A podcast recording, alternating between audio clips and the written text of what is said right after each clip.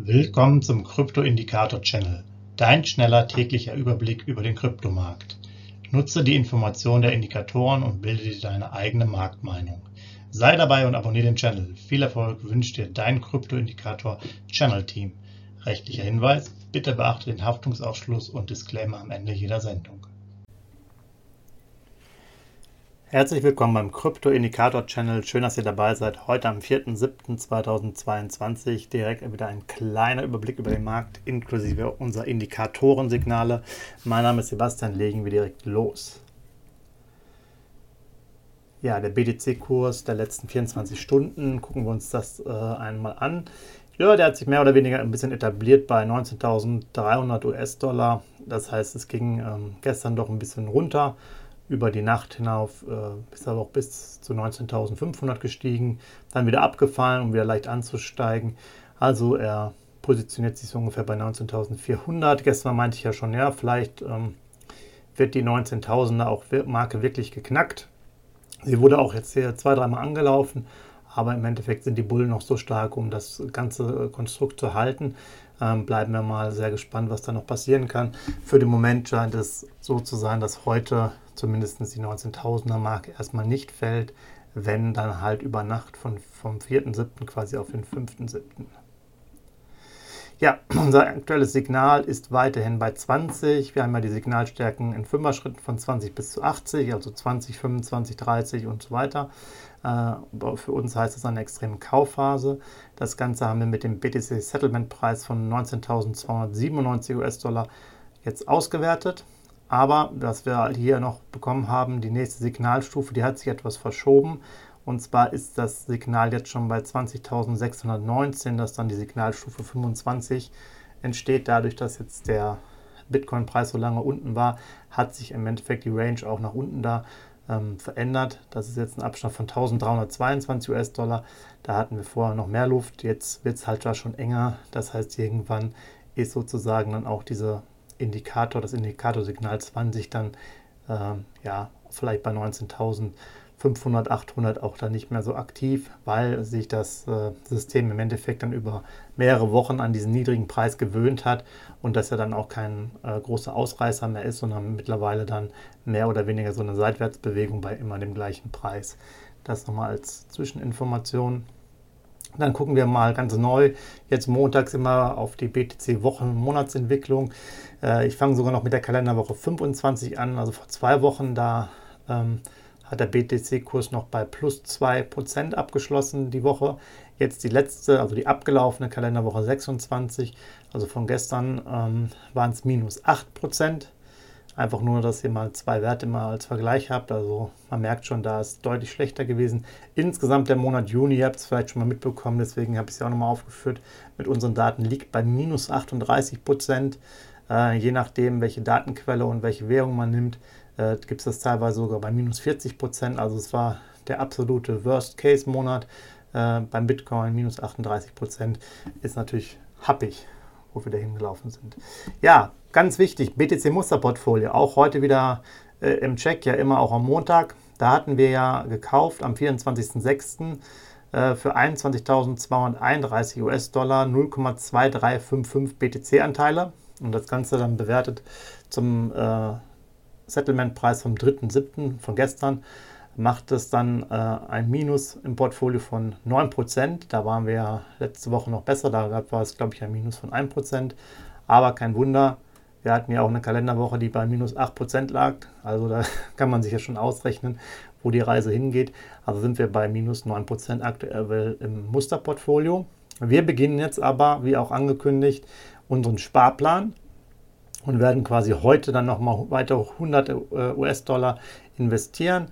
Und das wird dann auch wieder zum Settlement-Kurs abgerechnet. Warum 100? Das will ich auch direkt nochmal erklären.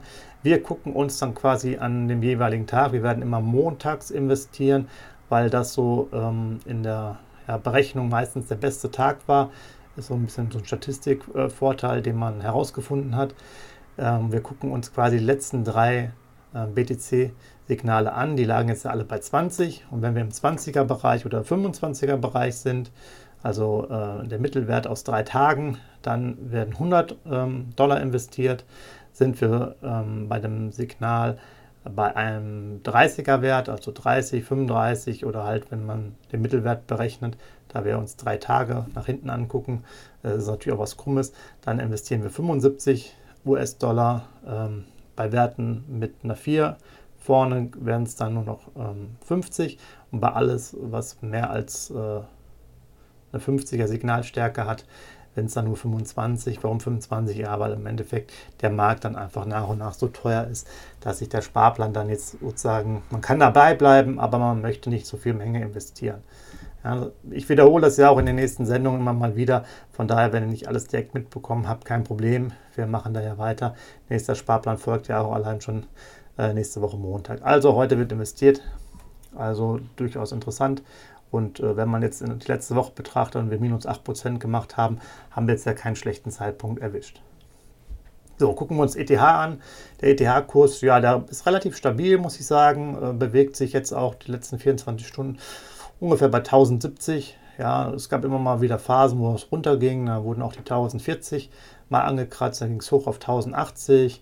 Also, ähm, ja, wenn man jetzt Daytrading machen würde, hätte man ja schon Möglichkeiten. Das ist aber jetzt ja nicht unser Thema. Ähm, ja, ich würde sagen, relativ stabil und äh, wie auch gestern schon gesagt, auch noch Abstand zu der ähm, Tausender-Marke. Von daher gehe ich aus, davon aus, dass der auch erstmal noch zumindest bis morgen über 1000 bleibt. Auch hier ein, ähm, gucken wir auf das ETH-Indikatorsignal, auch hier bei 20 weiterhin. Das Ganze gemessen zum ETH-Settlement-Preis von 1066. Nächste Signalstufe, die 25, wären hier bei 1266 US-Dollar.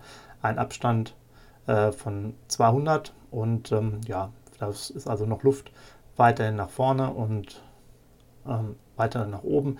Das heißt, hier werden wir wohl erstmal weiter auf der äh, Signalstufe 20 bleiben. Kurzer Blick noch äh, auch hier in die ETH-Wochen- und Monatsentwicklung. In der Kalenderwoche 25, also vor zwei Wochen, waren wir bei plus 6%. In der abgelaufenen Kalenderwoche sind es minus 10.